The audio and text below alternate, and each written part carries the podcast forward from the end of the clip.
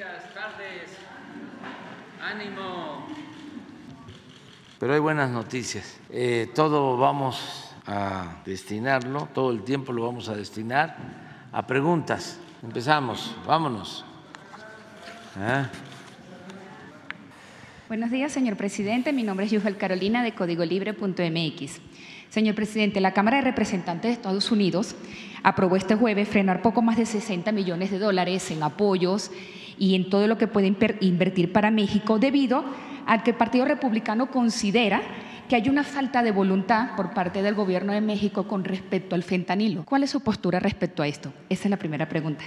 Es parte de lo que comenté ayer. Como hay elecciones en Estados Unidos, los partidos, los candidatos o precandidatos utilizan eh, estos eh, asuntos delicados, lamentables, de el uso y los daños que causa el fentanilo, así como el tema migratorio, con propósitos politiqueros. Es eh, una propaganda vil y corriente. No hay que tomarlos en serio. Es pura eh, publicidad para tratar de engañar a los ciudadanos de Estados Unidos. Pero ya cada vez está más desgastada esta práctica tendenciosa, mentirosa, calumniosa. Por eso no hay que tomarlo en serio. Y van a seguir con lo mismo, Y cada vez más atrevidos van a llegar a, a plantear que van a bombardear a México o cosas por el estilo. De risa, son muy ridículos. Lo que en política, y es un consejo respetuoso, Respecto al tema de la no se debe hacer en política, es el ridículo. Respecto al tema de la migración, señor presidente, está dentro de los planes antes de que termine su mandato usted poder usted poder visitar la frontera para saber cierto qué es lo que está ocurriendo allá, pero que usted haga una visita. ¿Está dentro de esto dentro de los planes? Sí, voy a estar en Baja California y constantemente estoy recorriendo el país y el norte. Voy a estar eh, en Baja California, voy a estar tres días. Vamos a estar el día 10, 11 y 12 de diciembre. Perdón, de noviembre. Eh, vamos a visitar los siete municipios de Baja California. Ayer eh, me entrevisté con la gobernadora, María Marina del Pilar, y la vamos a acompañar también a su informe, que va a ser el domingo 12 de noviembre en Tijuana. Y constantemente estamos visitando la frontera y todo el país, y estamos eh, atendiendo el problema migratorio. Los legisladores de Estados Unidos deberían de estar pensando en dos cosas en vez de estar dedicados a, la politiquería. Primero, cómo aprobar en el Congreso de Estados Unidos un plan de apoyo a países que por problemas económicos, sociales, políticos, eh, están eh, padeciendo de crisis migratoria, en donde la población se ve obligada a emigrar. ¿Cómo el gobierno de Estados Unidos y el Congreso aprueba un programa como lo fue la Alianza para el Progreso en la época del presidente Kennedy, para que haya trabajo, que se combata la pobreza, que se apoye a la gente de países en donde hay crisis económica o política. Eso es lo que deberían de estar haciendo, por un lado, y quitando bloqueos y dejando eh, de estar hostigando a países independientes y libres. Un plan integral de apoyo, de cooperación, para que eh, venezolanos, cubanos, nicaragüenses, ecuatorianos, mm, guatemaltecos, hondureños, se vean en la necesidad de emigrar. No hacen nada, es más lo que autorizan, pero muchísimo más para la guerra en Ucrania que lo que destinen a apoyar la pobreza de los pueblos de países de América Latina y del Caribe. ¿Cómo tan rápido autorizan 30, 40 mil millones de dólares para armas en Ucrania? Y ahora nos vienen a decir a nosotros, les vamos a quitar 40 millones de dólares. Este, es ridículo. ¿Saben cuánto destinamos nosotros para apoyar a países de Centroamérica y del Caribe? ¿Cuánta es la cooperación de México a esos países? 150 millones de dólares. Y es todo un escándalo porque no nos van a dar a nosotros 50 millones de dólares. Nosotros no le estamos pidiendo nada, pura politiquería. Bueno, esa es una, una recomendación respetuosa. Que aprueben un plan de apoyo al bienestar de los pueblos de América Latina y del Caribe. Y lo segundo, que atiendan a sus jóvenes garantizándoles tres cosas, estudio, que la educación sea gratuita en Estados Unidos, trabajo y lo tercero, amor, ¿para que no consuman fentanilo. Eso es lo que deberían de estar haciendo, no echándonos la culpa a nosotros. Nosotros estamos ayudándolos todos los días por razones humanitarias, porque sí nos preocupa la pandemia por el consumo del fentanilo en Estados Unidos y nos preocupa más y nos duele que pierdan la vida 100 mil jóvenes cada año en ese país por el consumo del fentanilo. ¿Y qué hacen ellos, los legisladores? Nada más echarle la culpa a México sin ninguna razón, nada más porque vienen las elecciones y quieren engañar o pretenden engañar a los ciudadanos estadounidenses. ¿Qué decía el presidente Lincoln? Que nosotros lo recordamos con mucho cariño, porque se portó muy bien con México, se opuso a la invasión estadounidense a México, siendo legislador a la invasión de 1847. Él era legislador y lo acusaron de traidor y sin embargo mantuvo su postura. Y luego, cuando nos invaden los franceses con 30 mil soldados, Lincoln no reconoce a Maximiliano, no reconoce al llamado imperio mexicano, ya siendo presidente, y apoya al presidente Juárez y protege a la familia del presidente Juárez de Estados Unidos. Por eso aquí siempre se dijo, habrán muchos Abranes, pero como habrán, no habrán. Es un presidente amigo. ¿Y qué decía? Entre otras cosas, tiene una frase memorable decía, al pueblo se le puede engañar una vez, dos veces, pero no se le puede engañar toda la vida. Eso es lo que les digo a los legisladores, que por cierto son del Partido Republicano, del partido que era el presidente Lincoln. Ojalá y fuesen como Lincoln. ¿Y por qué les digo esto de que al pueblo no se le puede engañar todo el tiempo? Porque están utilizando lo mismo de siempre, hacer politiquería, propaganda para obtener votos, buscando engañar a los ciudadanos de Estados Unidos. Ya los ciudadanos de Estados Unidos están muy informados y los de origen mexicano, nuestros paisanos, no van a votar por ellos, por estos que ofenden a México. Entonces, eh, ojalá y atiendan el problema del el consumo, porque qué cosa es lo que hacen. La frontera de México con Estados Unidos hizo un llamado para atender la crisis migratoria. Claro. Coahuila. ¿Qué opinión le merece esto?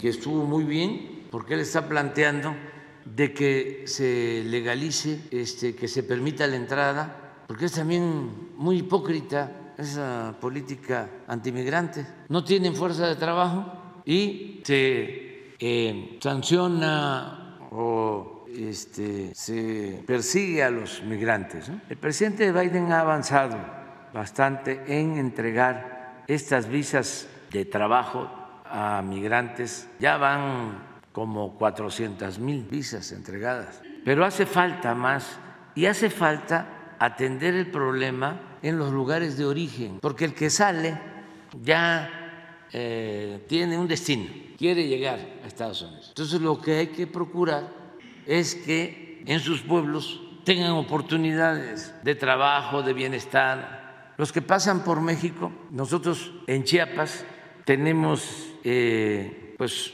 oportunidades de que trabajen, se les ofrece trabajo, incluso en la frontera norte se les ofrece trabajo, pero no quieren quedarse, quieren ir a Estados Unidos. Es distinto cuando se trabaja en las comunidades, en los pueblos de Centroamérica o en otros países, tenemos testimonios de que con el apoyo que enviamos el programa Sembrando Vida, el programa de jóvenes construyendo el futuro, la gente se queda, los jóvenes se quedan. Son programas exitosos en ese sentido, pero hay que invertir y no son 50 millones. Se requiere, pues si no lo que envían en armas a Ucrania, no esa cantidad, la mitad permitiría tener un programa de desarrollo de cooperación para América Latina, el Caribe. Eso ayudaría muchísimo, no militarizar la frontera, no poner alambradas, no estar pensando en los muros,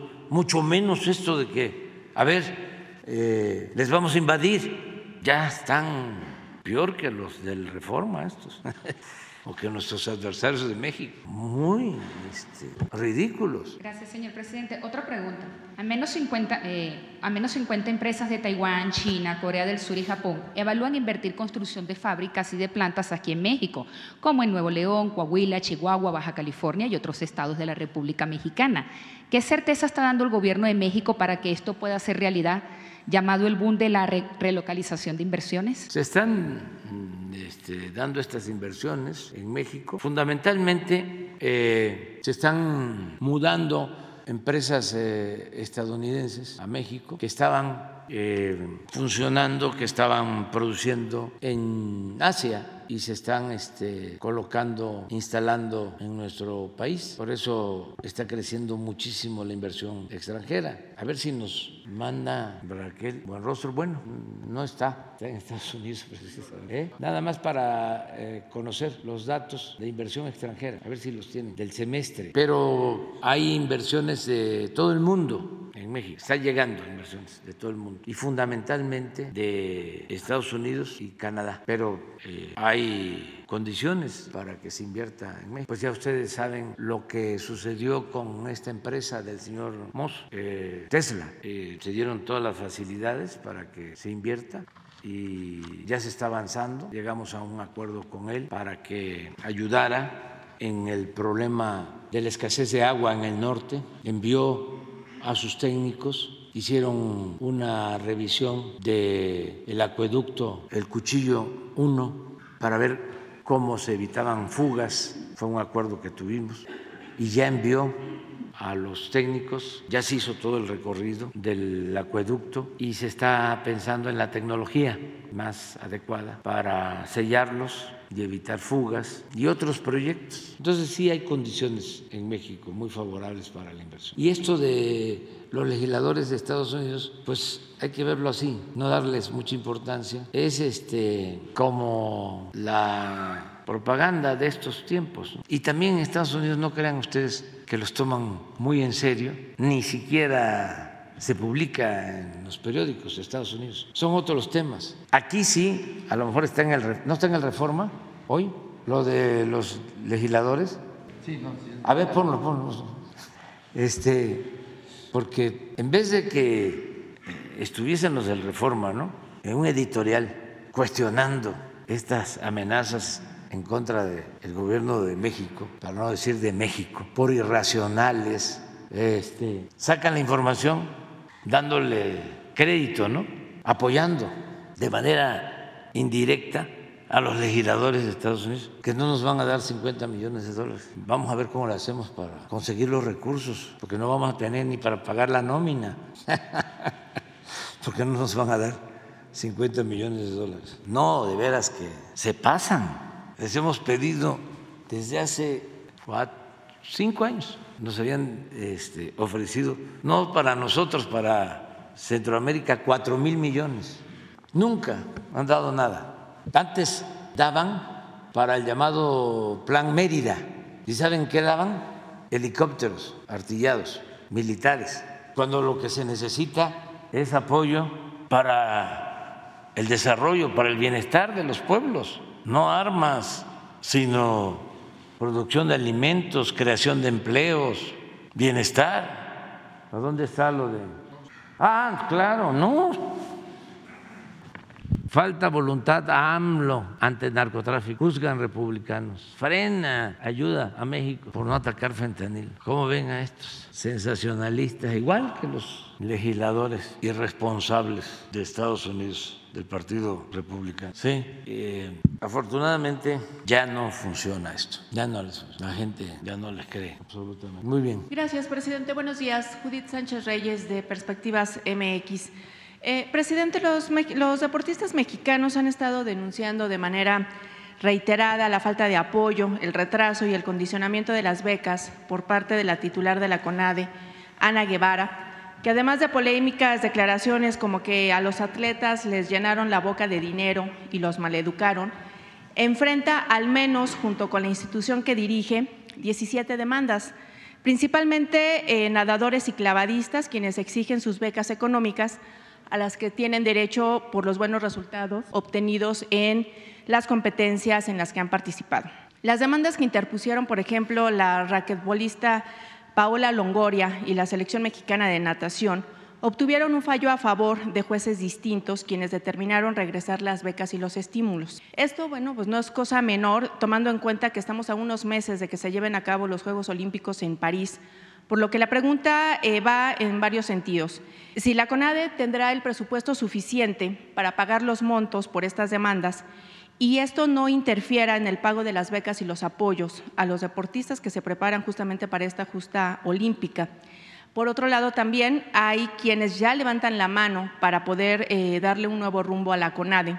¿Pensaría usted en un cambio, sobre todo cuando la Auditoría Superior de la Federación, bueno, eh, ya ha eh, dado a conocer que investigará la administración de Ana Guevara tras reportes múltiples de irregularidades y desvíos de recursos de aproximadamente 150 millones de pesos. De hecho, en julio pasado también advirtió que se habían detectado irregularidades en el primer informe de fiscalización de la cuenta pública 2022. Bueno, no va a faltar el presupuesto. Siempre hemos estado apoyando a los deportistas. Lo vamos a seguir haciendo. Y acerca de la participación o la dirección de Ana Guevara en el deporte, ella va a continuar este, como la coordinadora. ¿Pese a estos señalamientos de recursos de, de, desvíos de recursos? Es que hay muchas denuncias y hay que demostrar de que tengan sustento. No se trata de denunciar por denunciar. Y eh, yo apoyo a Ana Guevara. La considero eh, una buena servidora pública, promotora del deporte, y eso es lo que puedo comentar. Sobre estas denuncias... Aunque respeto pues a los críticos y a quienes eh, no opinan lo mismo. Sobre estas denuncias que se han interpuesto en la Fiscalía General de la República, ¿usted tiene alguna información? De hecho, cuando eh, estaba todavía al frente de la unidad de inteligencia eh, financiera, Santiago Nieto, aquí en, los pasillos de Palacio Nacional, confirmó y, afirmó que había denuncias en contra de Ana Guevara. Obviamente no dio como todos los detalles, pero pues finalmente su administración ha estado eh, ella ha estado envuelta en diversos eh, señalamientos de esta naturaleza, presidente. Entonces, ¿cuál es su, opinión en este sentido? Pues que las autoridades eh, resuelvan, en este caso la Fiscalía. Pero yo no tengo ninguna prueba de que ella haya cometido un acto de corrupción. No tengo prueba. ¿Y sobre el retraso de apoyo a los deportistas? Si hay ese retraso, hay que resolver este, lo que están demandando los deportistas, pero lo mismo, no politizar las cosas. este, si eh, no están eh, siendo atendidos los deportistas, hay que atenderlos y resolver las cosas. Pero que no se quiera pues, este, descalificar el trabajo de Ana Guevara, que ha hecho bien las cosas desde mi punto de vista. Si no, pues yo ya tendría todos los elementos. Ahora ya no se oculta nada Nada, nada, nada. Todo se sabe. No, no tengo este, ningún informe sobre eso. Pero si existe la auditoría y hay anomalías, eh, todos los servidores públicos tienen la instrucción de presentar denuncia a la fiscalía. ¿De fincar responsabilidades? Y de fincar responsabilidades, claro, claro que sí, claro que sí. Pero este, yo no tengo este, elementos para decir de que está actuando mal Ana Guevara. Sí sé, pues, que desde hace algún tiempo hay cuestionamientos y denuncias, pues lo hacen conmigo. O sea, no han presentado denuncias por todo en contra mía. Además, es lo más normal que si no se está de acuerdo con algo se presenta una denuncia. Aquí este, no les gusta que hablemos de ciertos temas y nos censuran los del INE, los del tribunal, y acatamos sus recomendaciones. Ponemos, por ejemplo, el letrero este que se pone de que no veas este programa, no te vaya a causar algún enojo, pero adelante con eso. Bien, presidente, en relación a la información publicada hace unas semanas en diferentes medios sobre la adjudicación de obra pública a los hijos del gobernador de Sinaloa, Rubén Rocha Moya, en investigaciones periodísticas se ha señalado que la empresa chocosa de los hijos del gobernador ha estado vinculada y recibe comisiones de empresas sobre montos de alrededor de 700 millones de pesos por parte de contratos del Estado.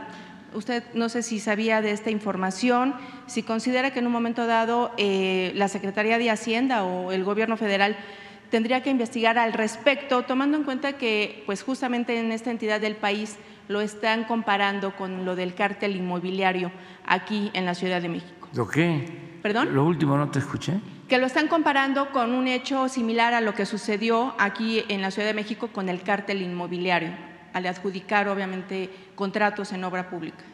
No, no, no. No sabía yo.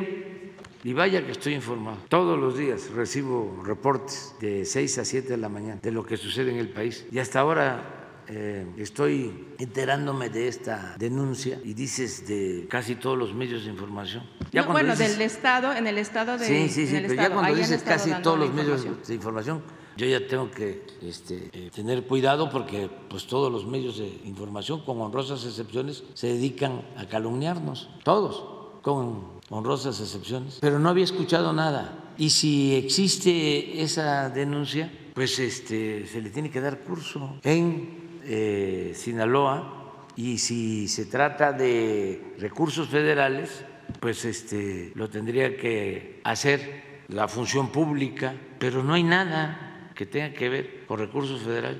Nosotros estamos haciendo en Sinaloa caminos, pero no los está ejecutando el gobierno del Estado. Estamos haciendo, y ya estamos por terminar, la presa de Santa María, que es una gran obra. Estamos construyendo distritos de riego, eh, acueductos, desde luego los programas de bienestar, del apoyo a los adultos mayores, el apoyo a personas con discapacidad, sembrando vida, muchos programas, pero no tiene que ver nada con el gobierno del Estado. Y la verdad no sabía yo y me sorprende, porque yo estoy todos los días pendiente.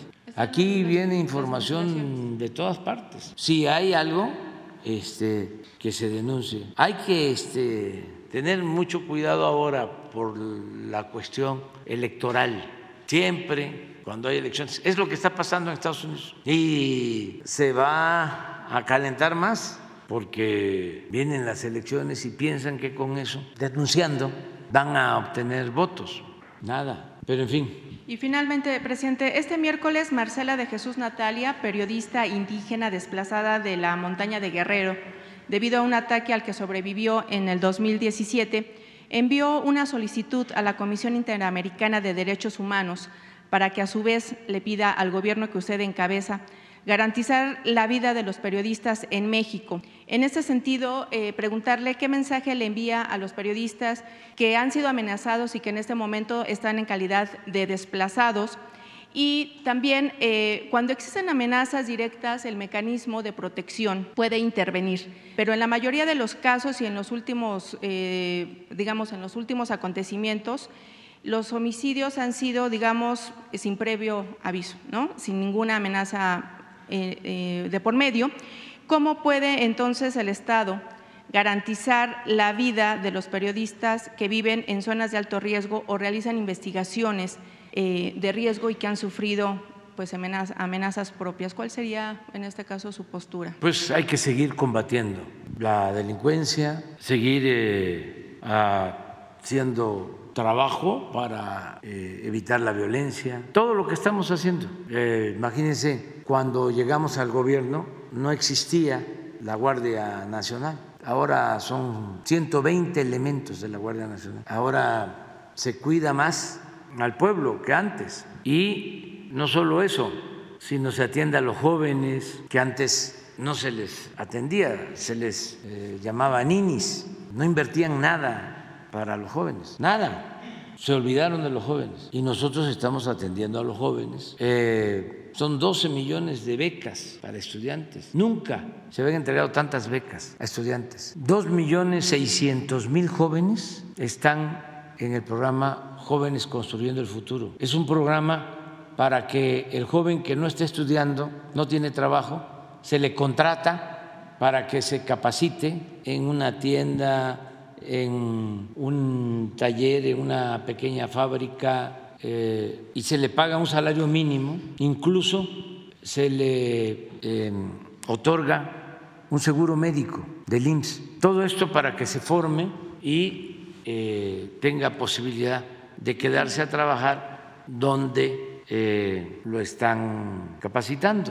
Y ha funcionado muy bien el programa y voy a repetirlo. En cinco sexenios, antes de que llegáramos nosotros, cinco sexenios, 30 años, antes del 18, cinco gobiernos neoliberales le destinaron a los jóvenes 7 mil millones de pesos en 30 años. Y nosotros, que no cumplimos cinco años todavía de gobierno, hemos destinado 100 mil millones de pesos solo en ese programa.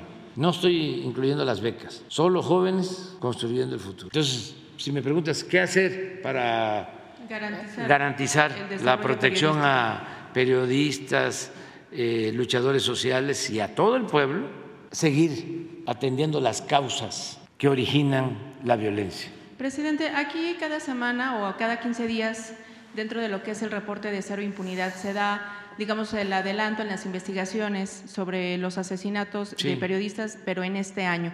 Eh, en alguna otra participación yo le había preguntado, le había eh, pedido si podía haber un reporte sobre pues, las otras investigaciones de los otros asesinatos que se han dado a lo largo de su sexenio, incluso de otros que quedaron ya pues, en el olvido. Entonces, no sé si se pueda dar este informe. Sí, cómo no, un informe general.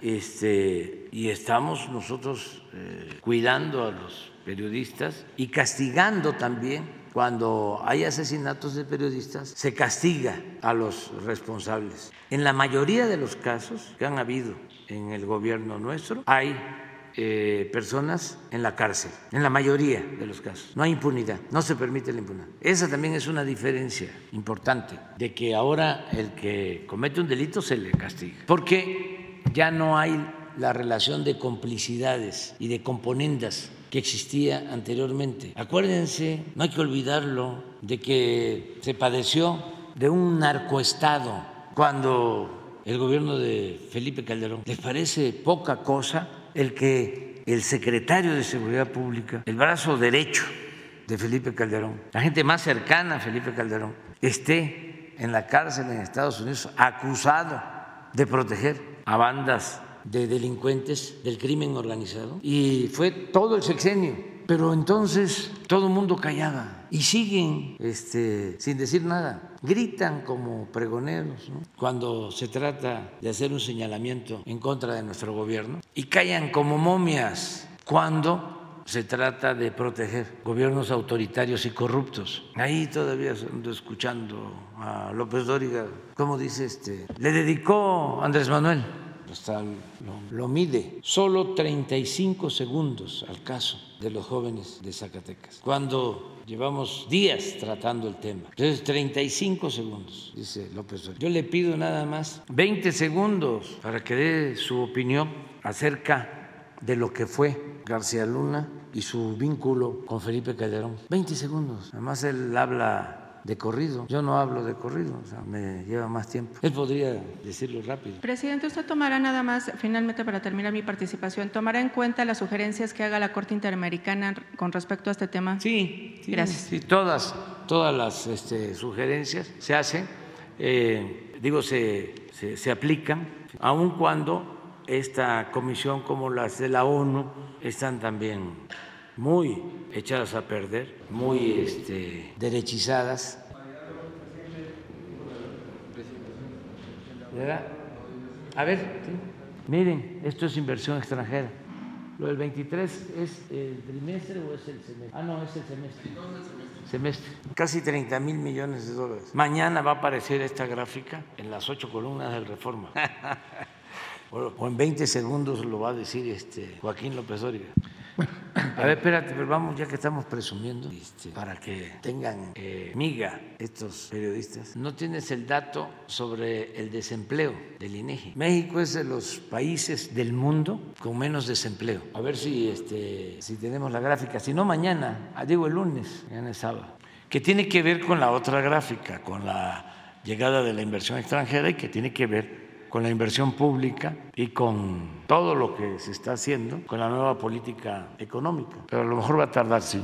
Eh, muy buenos días, señor presidente. Buenos días a todos mis compañeros, compañeras. Eh, Juan Hernández de Hierro Basta, de Grupo Cantón, Tabasco Hoy, Quintana Roo y Campeche Hoy.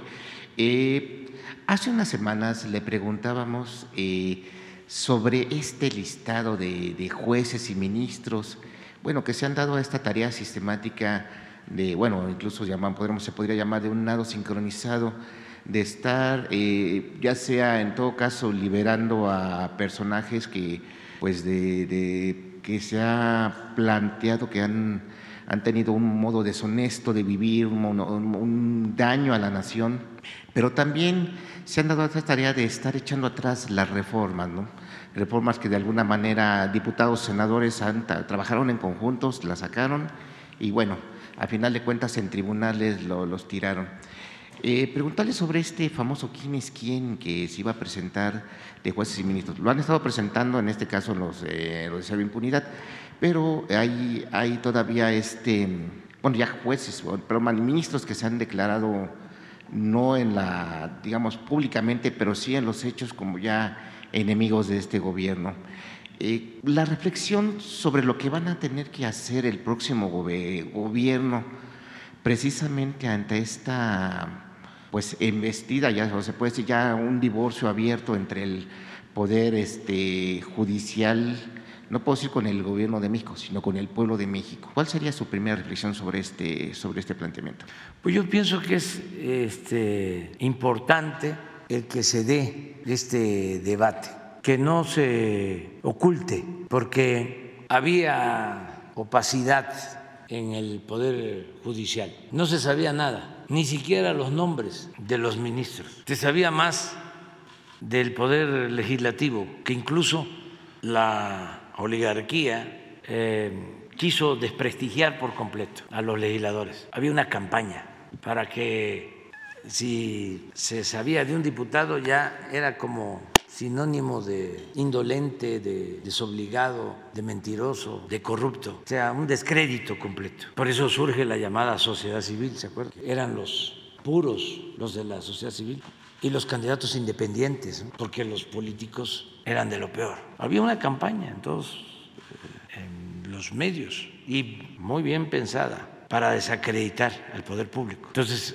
los legisladores siempre eran cuestionados. Los integrantes del Poder Ejecutivo lo mismo. Acuérdense lo que pasó con el licenciado Peña, luego que les dio todo, que los ayudó, los encumbró a los mandamases, se inconformaron con él por algunas cosas y se le fueron encima y lo convirtieron en el payaso de las cachetadas.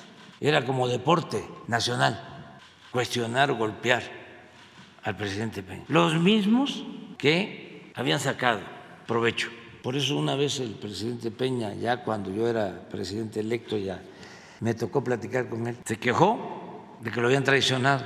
Estos este, que se sentían dueños de mí, ya les comenté que como soy historiador, cuando me dijo eso la primera vez, pues nada más internalicé ¿no? lo que me había dicho. Pero la segunda vez ya le pregunté que si quiénes eran,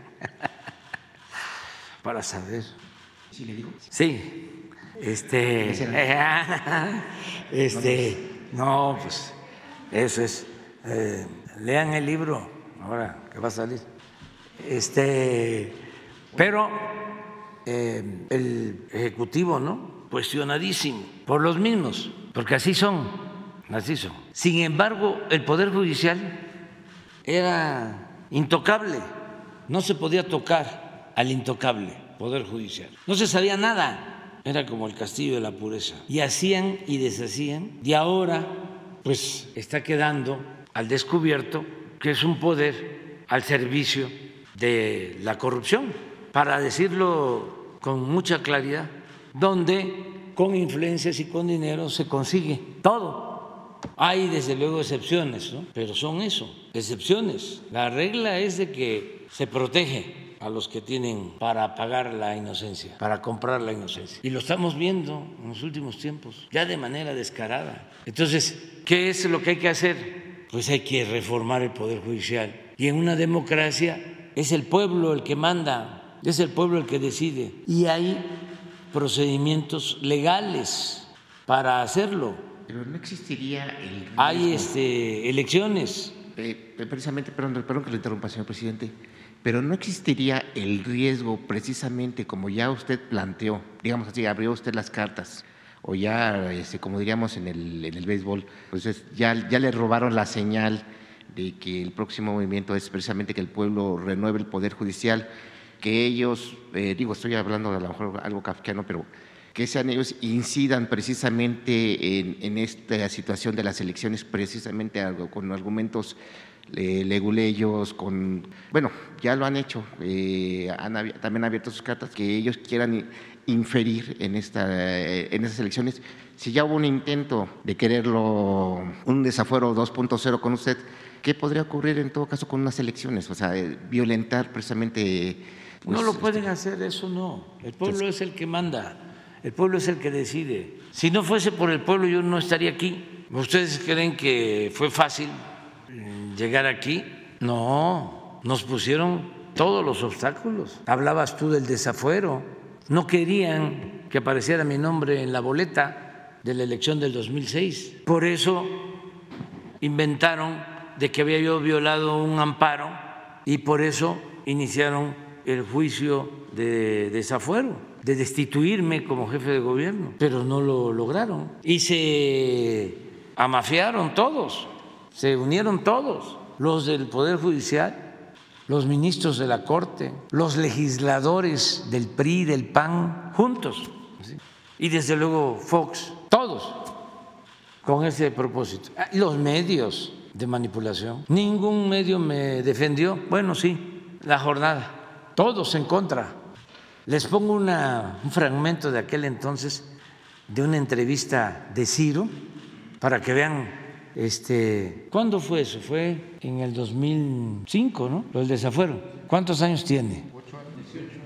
18.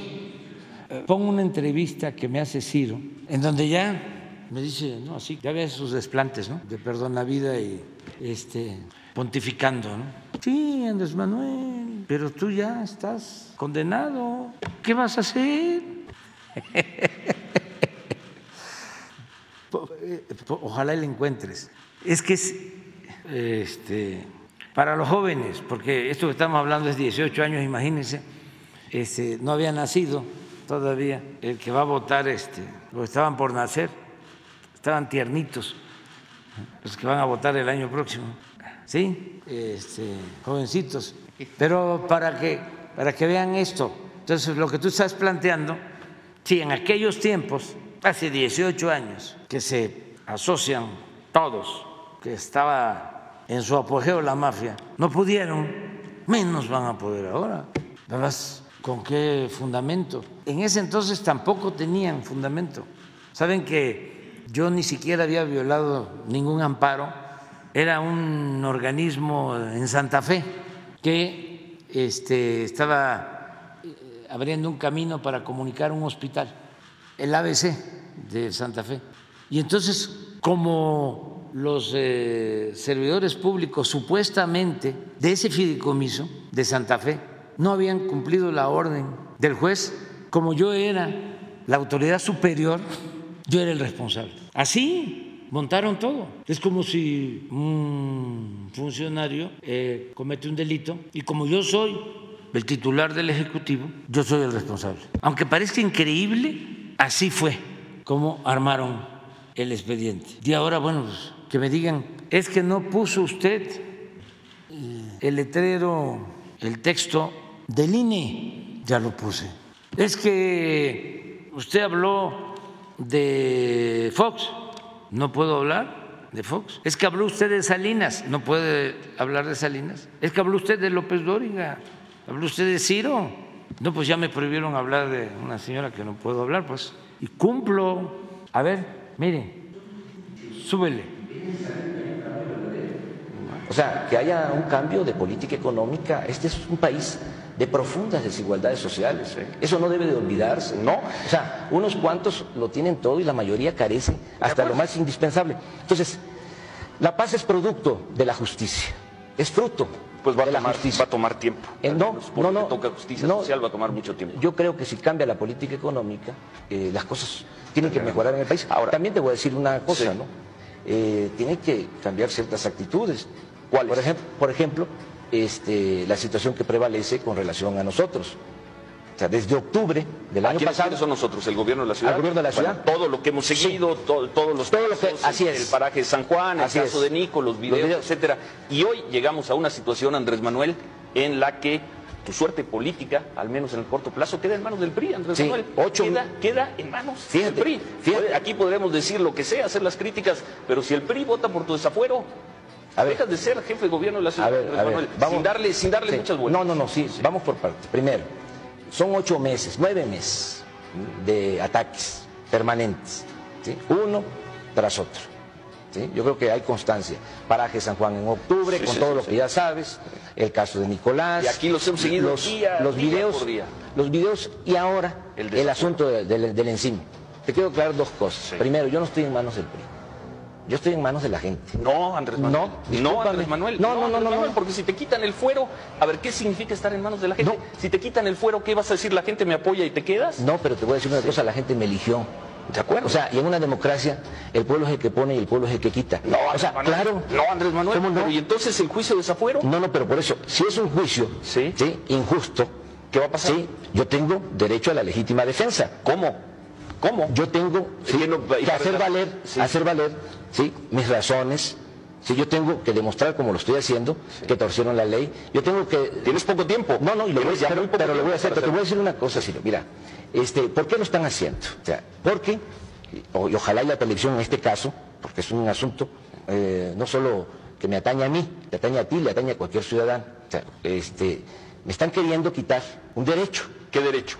El derecho a participar políticamente. Participar en la contienda En, en el 2006. O sea, no es que haya yo violado la ley, o sea, es que no quieren Para ellos sí que lo yo- violaste, para el Estado de Derecho sí lo violaste. El Estado del chueco. El Estado, como lo quieras llamar. Este, mira, no violé la ley. Lo que quieren es atajarnos con miras al 2006. ¿Y sabes por qué? Porque le tienen mucho miedo a un proyecto alternativo de nación. Porque no quieren que salga adelante un proyecto que garantice más justicia, que garantice mejores condiciones de vida Pero, para la mayoría de la gente. Manuel, Ahora, concretamente, concretamente entendemos lo de la movilización, vemos las encuestas, las presentamos aquí, sales muy bien. Por ahí has venido perdiendo puntos, pero sales muy bien. A ver. Pero sí, la Suprema Corte de Justicia, la PGR y luego la Cámara de Diputados, los tres poderes. Dice, Andrés Manuel López Obrador pierde su fuero, se va a someter contra la justicia. se, se cometería Son una los tres poderes. gran injusticia. No le hace. acuerdo, son los tres No le poderes. hace, pero estarían actuando de manera eh, mafiosa, ¿sí? Estarían eh, actuando de manera sectaria eh, en forma totalmente injusta. Y te- pero también para tu tranquilidad y para la tranquilidad de los que nos están viendo. Mira, yo nunca he luchado por cargos públicos. Yo lucho por principios y lucho por ideales. Y por eso soy este, de esta manera. Por eso me gusta defender mi manera de pensar y mi forma de ser. Entonces, yo no tengo eh, eh, este, ninguna obsesión por la presidencia de la República. Yo en lo que sí voy a estar, ¿sí? no sé qué me va a deparar el destino. Lo que te va a deparar en el corto plazo es un proceso para ver si pierdes el fuero. o Vamos, no. vamos a esperarnos, no nos adelantemos. O sea, Si no sucede nada que extraordinario, lo que sí te quiero es- decir es lo es que que pase lo que pase, Sí. sea o no sea candidato, me permitan o no me lo permitan, ¿sí? este, de todas maneras yo voy a estar luchando por un proyecto de cambio verdadero en el país. ¿Vas a, ¿Vas a negociar con la gente del No, PRI? no vas a negociar? No, no, no, no, no, no, Si no. ellos votan porque No, no, no, no, son no, el no. desafuero, se acaba este problema. No, mira, este, no, los, no los vas a buscar, no los estás buscando. no, no, porque es un asunto de principios. O sea, a mí no me gusta. ¿Y la política no es también negociación? No, cuando no se comprometen principios, cuando no se dejan trozos de dignidad Y no puedes el negociar con el PRI sin No, pero ¿por qué? ¿Por qué voy a negociar? No, pregunto, Si pues, sencillamente yo no soy responsable, un político, no soy culpable. eres un político, Andrés Sí, Manuel. No, pero esta es una Los gran políticos injusticia. negocian. No, en este caso no. Este es un asunto de principios, es un asunto de dignidad. Entonces, yo voy a seguir el procedimiento, lo estoy haciendo, me voy a defender, tengo mi conciencia tranquila, nunca he violado la ley. Esta es una maniobra para hacerme a un lado, están actuando de manera arbitraria. Esto lo que demuestra es que en vez de avanzar, estamos retrocediendo. Imagínate un presidente que llega eh, al poder a partir de un cambio, enarbolando la bandera de la democracia y que lo primero que hace, o de las cosas más representativas, más significativas en el terreno político, es descalificar a la mala a uno de sus Ya adversarios. te la hicieron, Andrés Manuel. Aquí- Espérate. es que aquí la cosa está, perdón, pero está hablando de las ideas cuando ellos están con acciones Pero concretas. no te parece, este, Pueden ser muy cuestionables. no, aquí no te- hemos visto. ¿No te parece una infamia? ¿No te parece una cosa este, eh, canallesca? ¿No te parece que también en este caso, sí, porque si me lo hacen a mí, después se lo van a hacer a ti, se lo van a hacer a cualquiera, puede ser. sí, porque es un asunto de la libertad, y por la libertad se lucha y se puede poner en Andrés riesgo Manuel, todo. tú sabes lo que hemos presentado en este programa, lo que hemos dicho, aquí presentamos los documentos con los que te están acusando, aquí dimos la historia de los dos jueces, el juez que había dicho que sí habían parado las obras, aquí hemos escuchado todos los puntos de vista de toda la gente diciendo que sí acataron la resolución. Eso es una cosa. La realidad es que el proceso sigue en marcha. La realidad- Y te va a alcanzar, y que te va a alcanzar, No. y te va a alcanzar pronto. Pues el. Qué, proceso. qué lamentable sería para el país. Sería un retroceso, sería retrogradar. Es decir, mira, no, no, no solo regresar a lo que fue el gobierno de Cedillo, mucho más atrás. Eh, si con- revisas la historia, eh, un caso de desafuero, aunque no llegó a eso porque lo obligaron a renunciar, fue el del papá precisamente del actual presidente Sí, del PRI. sí, sí. Este, ese tipo de cosas deberían de darnos vergüenza a todos. Tú sabes, en esencia, y además qué bueno que me permites este, eh, comunicarlo bien a la gente, en esencia me van a destituir, porque eso el desafuero a veces no se entiende bien. Sí, sí, sí, te van a es- quitar. Es, una destitución. Por un este, delito no grave, también hemos dicho, sí, no es grave. Es eh, destitución, inhabilitación, que es en el fondo lo que quieren, y cárcel. ¿Lo sabes por qué? Por intentar abrir una calle ¿sí? y comunicar a un hospital. Lo hemos dicho. Entonces, imagínate, este, ¿qué van a decir a estos que les gusta hablar de la globalidad y demás? ¿Qué van a decir en Europa los alemanes, los suizos? ¿no? Es decir, en México realmente las cosas ya este, están cambiando para bien. Ahora sí hay Estado de Derecho, Claro. hay lo legalidad. lo están diciendo. Si al alcalde de la Ciudad de México lo destituyen ¿sí? por intentar abrir una calle para un hospital, pues quiere decir que ya en México se está castigando a todos los que han saqueado el país, ya no hay impunidad. Imagínate Pues qué, qué mensaje se va a dar. Entonces, no nos adelantemos, Ciro. Bueno, vamos a esperar. lo Mira, vamos yo estoy seguir, acostumbrado, vamos a seguir. estoy acostumbrado a luchar y estoy acostumbrado a no dejarme. Bueno. Entonces, vamos a, a esperar. a ver Lo veremos. Dos preguntas breves, finales, Andrés Manuel. Una obsesión que yo te quería hacer desde hace tiempo. ¿Por qué no has dicho, cuatro meses, cuatro meses de los videos, ¿por qué no has dicho con todas sus palabras que Ponce y Bejarano son unos delincuentes? Déjalo. ¿Por qué no lo has dicho? No solo lo he dicho. No, pero así, con esa No, contundencia. por eso, Es por eso. Es que, gente espérate, no, no, no, no, no, no. son unos pillos No, y unos delincuentes. No, no, pero ¿por qué, por qué voy a usar yo tus palabras? O sea, yo no estoy acostumbrado, digamos. si yo no estoy acostumbrado a actuar así. Mira, no me gusta la espectacularidad. Sí lo dices con otros. No, no, no, no. Carlos Ahumada lo has dicho, lo dices con algún agente del gobierno. No, fíjate. Dices Tuán. No, dices no, sabe jamás. Jamás ¿No? le he dicho Omada Truán, jamás le he dicho Pichu. ¿Ampón? No. ¿No? No, no me gusta usar ese lenguaje. O sea, lo que te quiero decir es lo siguiente. En el caso de Ponce, está prófugo. En el caso de Bejarano, hay un procedimiento legal. Se está pidiendo un Sí, desafuero. sí, desde el porque primer día no se le puede juzgar, desde el primer día Sí, lo hicimos, no se le puede juzgar teniendo fuero. Si el procurador consigna eh, al, minister- al- al juez la averiguación en contra de Bejarano y él se ampara, él gana el amparo porque tiene fuero. Sí, Entonces, lo se está siguiendo el procedimiento adecuado. Ahora, en este caso, qué bien que lo tocas. Esta es parte también sí, de esta cadena de ataques. Cuando hablamos de complot, uf, se nos lanzaron todos, ¿no? Que ya este, estaba yo delirando. O sea, digo, vamos, todavía este, no me dan disculpas, me ofrecen disculpas, así como tú lo estás planteando, cuando sacaban páginas completas en los periódicos pidiendo que yo pagara lo del paraje San Juan, los 1.800 millones de pesos. Y ahora se demostró que era un fraude. En el caso de los videos, qué bueno que lo tocas, dijimos un complot y está demostrado, está demostrado ¿sí? que Ahumada recibió apoyo de altos funcionarios del gobierno federal. Ellos dicen que no. No. Ellos dicen que no está demostrado nada. Pero lo dijo. Y así nos podemos lo- quedar. no, por eso, y lo dijo Ahumada, vamos a esperarnos. Ya van a venir las 40 horas de declaraciones de Ahumada en Cuba. Se Y está ya solicitando. videos ustedes y- también. y ¿no? van a entregar Así es. electoral. así ¿Ya es. los viste, por cierto, esos No, videos? no, todavía los no. has visto? No los he visto. ¿No? No, ¿No no. te los enseñó el procurador? No, no, no, no, pues yo, yo trabajo desde las 6 de la mañana. Pues, pero no te O sea, los enseñó no, Andrés no, no, Manuel. no te tengo los- que- no te ha dado curiosidad de saber. No, no me da- has dicho al No, procurador, no. oiga, procurador, ¿qué, No, no, no. hay en esto? No, no puedo estar metido en eso nada más. O sea, tengo muchas tareas que hacer tengo muchas cosas que realizar en beneficio de la ciudad, estoy trabajando para eso, estoy entregado a trabajar para el bien de la ciudad y creo que lo estamos haciendo bien y vamos a seguir trabajando.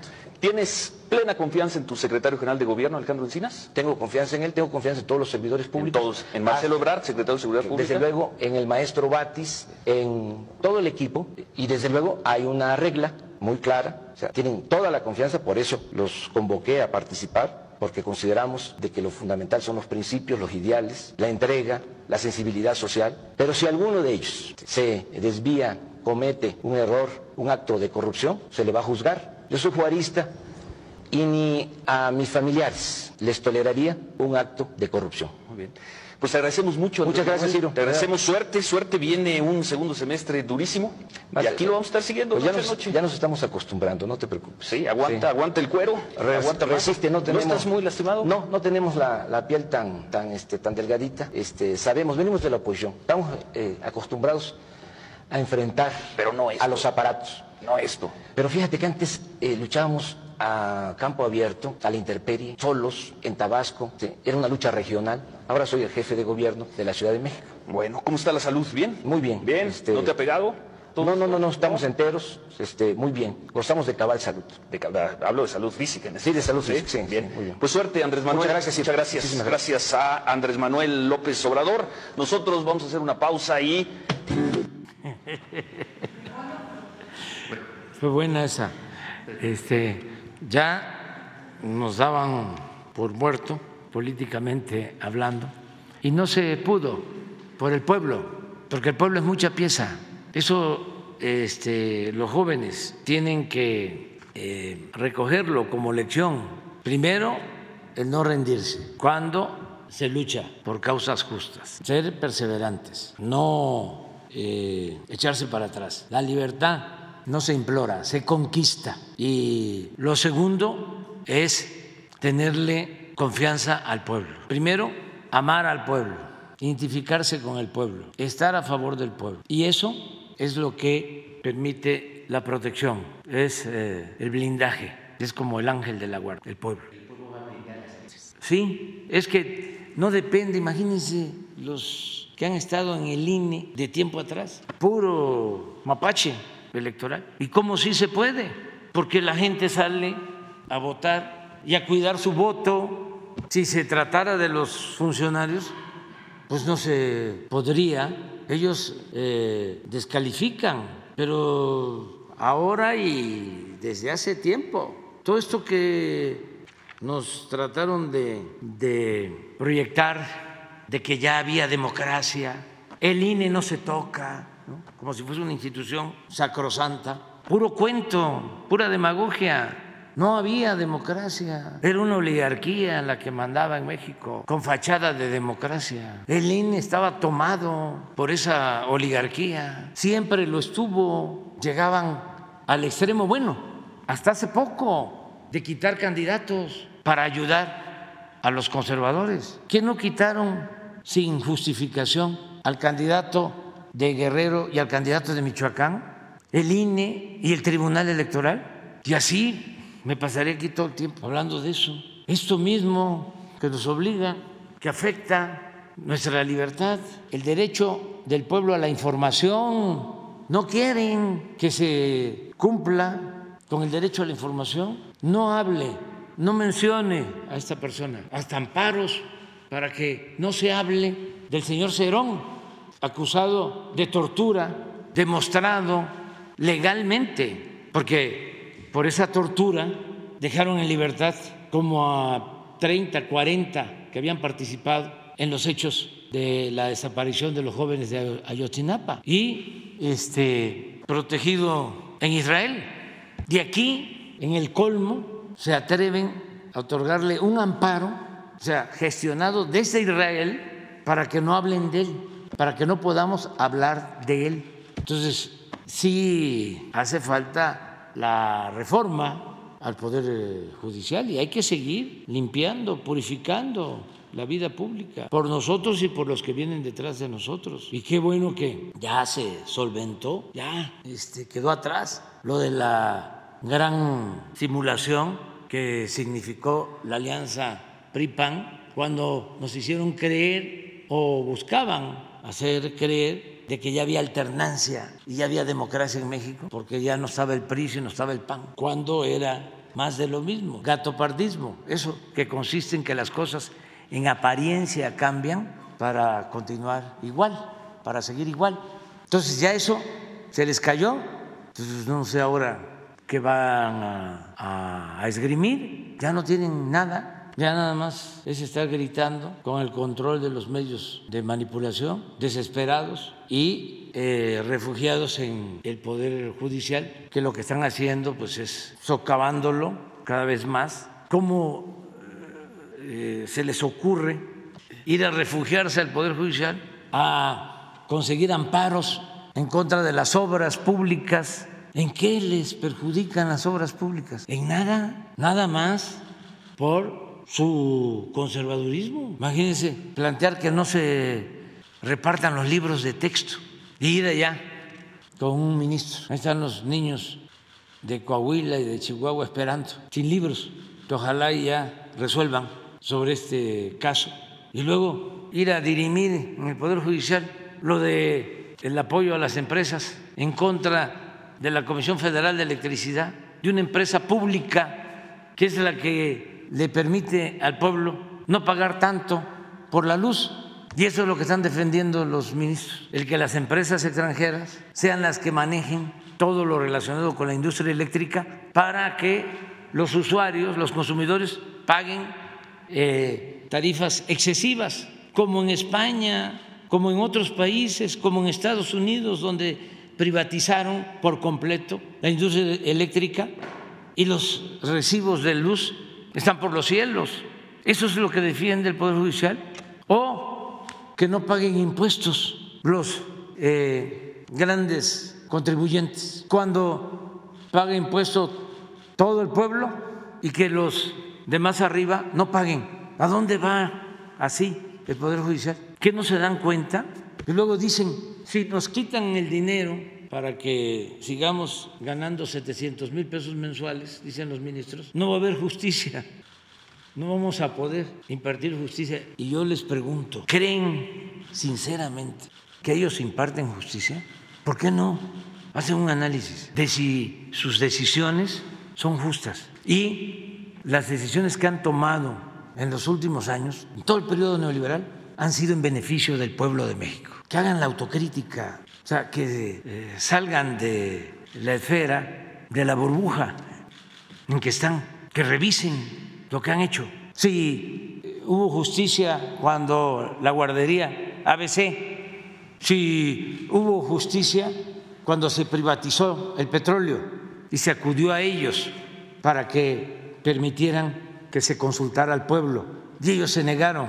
¿Qué han hecho?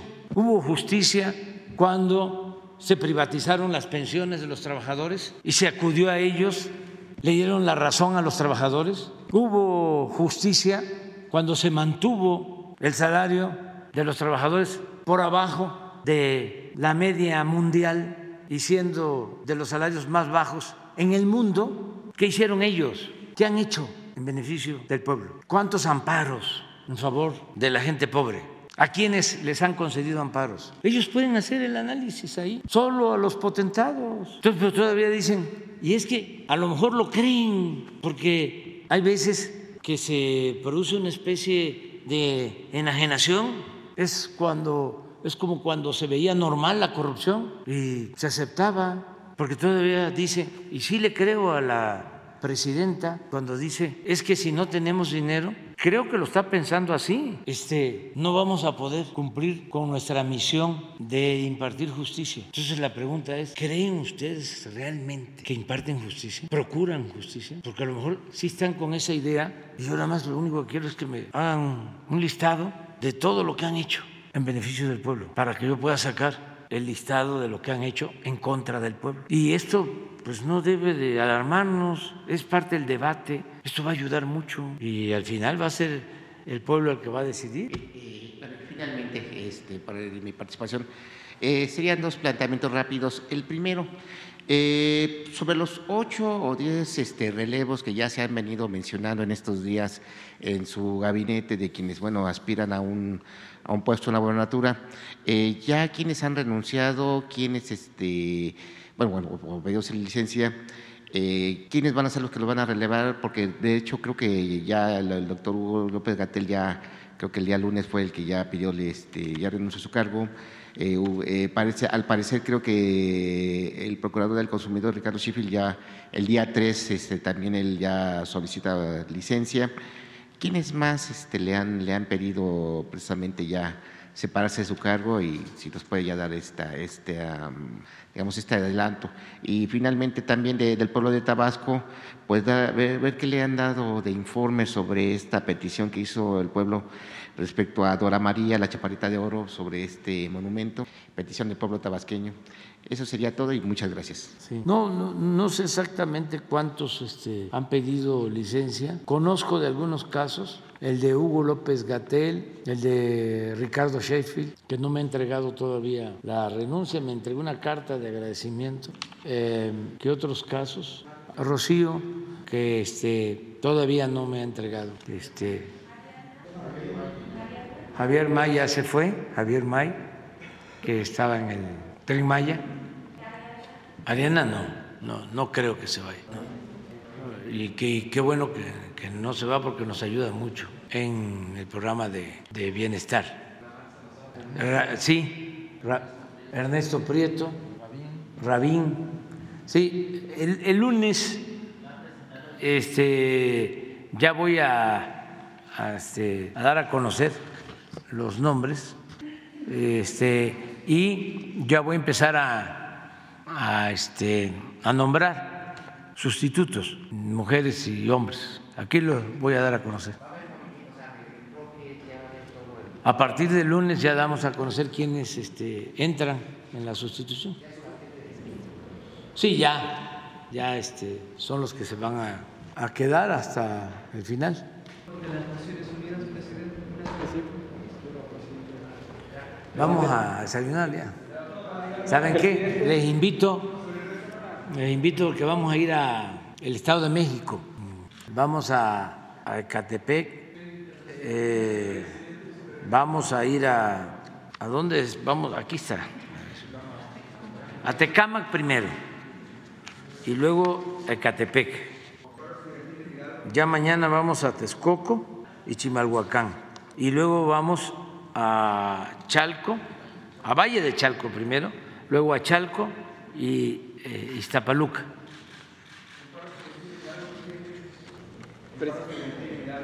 ¿El qué? No tenía información, pero Presidente, ya vámonos, ya vámonos, ya es que si no, todos. ¿Eh? ¿El dictamen de Río Sonora? Ah, lo del Río Sonora, ya está el dictamen eh, iban a, subirlo a la página, a ver si este, Jesús les da la información. La administración ahora reconoce que es culpa de Grupo México el, derrame del exhibiado. Mi pregunta es si van a reabrir el fideicomiso con el que iniciaron, dado que Semarnat estipula que el daño medioambiental es de 20 millones de, de pesos, mientras el fideicomiso fue solo de 2. Sí, ya este, ahora el, este, Jesús les da la información y que informe María Luisa, si te parece. Sí. A ver la gráfica, pues. Miren, este es para, para tirar aceite, para presumir. Lo bueno es que como ya no, este, ya no ven los conservadores las mañaneras, ya podemos este, eh, mostrar todo esto sin que se molesten porque no lo están viendo. Ya ellos ya no ven la mañanera, ya no. Ya lo estoy notando en el número de, de vistas, se cayó completamente. Pero esto es muy bueno. Las Naciones Unidas están concluyendo una visita a México el día de hoy, eh, revisando el fenómeno de, detención arbitraria. Eh, esta semana me reuní con la esposa de un señor eh, que se llama Hugo Martínez. Y me disculpo, señor presidente, me llamo Manuel Rápalo, de la cadena internacional Al Jazeera. Quisiera saber si su gobierno sigue comprometido a darle justicia a casos donde personas privadas de la libertad han sido torturadas, personas eh, que, han, que sus derechos han sido violentados, casos como el señor Hugo Martínez, la esposa de este señor, me dice que ya no hay más recurso en México, ya ha llevado su caso a la Corte Suprema, ha llevado ya el caso a las Naciones Unidas. Esta comisión usa el caso del señor Hugo Martínez como un ejemplo de detención arbitraria en México. ¿Sigue usted comprometido a traerle justicia a estos casos? Sí. En específico el caso del señor Sí, Martínez. sí, sí. Siempre hemos estado este, comprometidos a que no se cometan injusticias. Eh, en nuestro gobierno no se permite tortura, no se permite la desaparición, no se permiten las masacres, no se permite la violación de los derechos humanos. No es un gobierno represor como los de antes. Por eso eh, pueden los organismos internacionales de derechos humanos actuar con absoluta eh, libertad. Y eh, cuando se trata de torturas y este, hay recomendaciones de organismos internacionales, se actúa de inmediato. Esta recomendación fue el año pasado que la hizo las Naciones Unidas. La recomendación fue liberar a este señor Hugo Martínez, detenido desde el 2008, ya lleva 15 años en la cárcel. ¿Podemos contar que su gobierno va a revisar este sí, caso? sí, claro que sí. Habría que ver por qué razón no se ha cumplido la recomendación. Por eso, pero se me hace eh, raro, porque la instrucción es que todas estas recomendaciones se apliquen. A veces tiene que ver con el Poder Judicial, pero vamos a analizar el caso. ¿Cuándo te regresas? Eh, estaré aquí en la ciudad, señor presidente. Ah, bueno, el lunes te decimos, ¿sí? Y hacemos la investigación. Muy bien, nos vemos.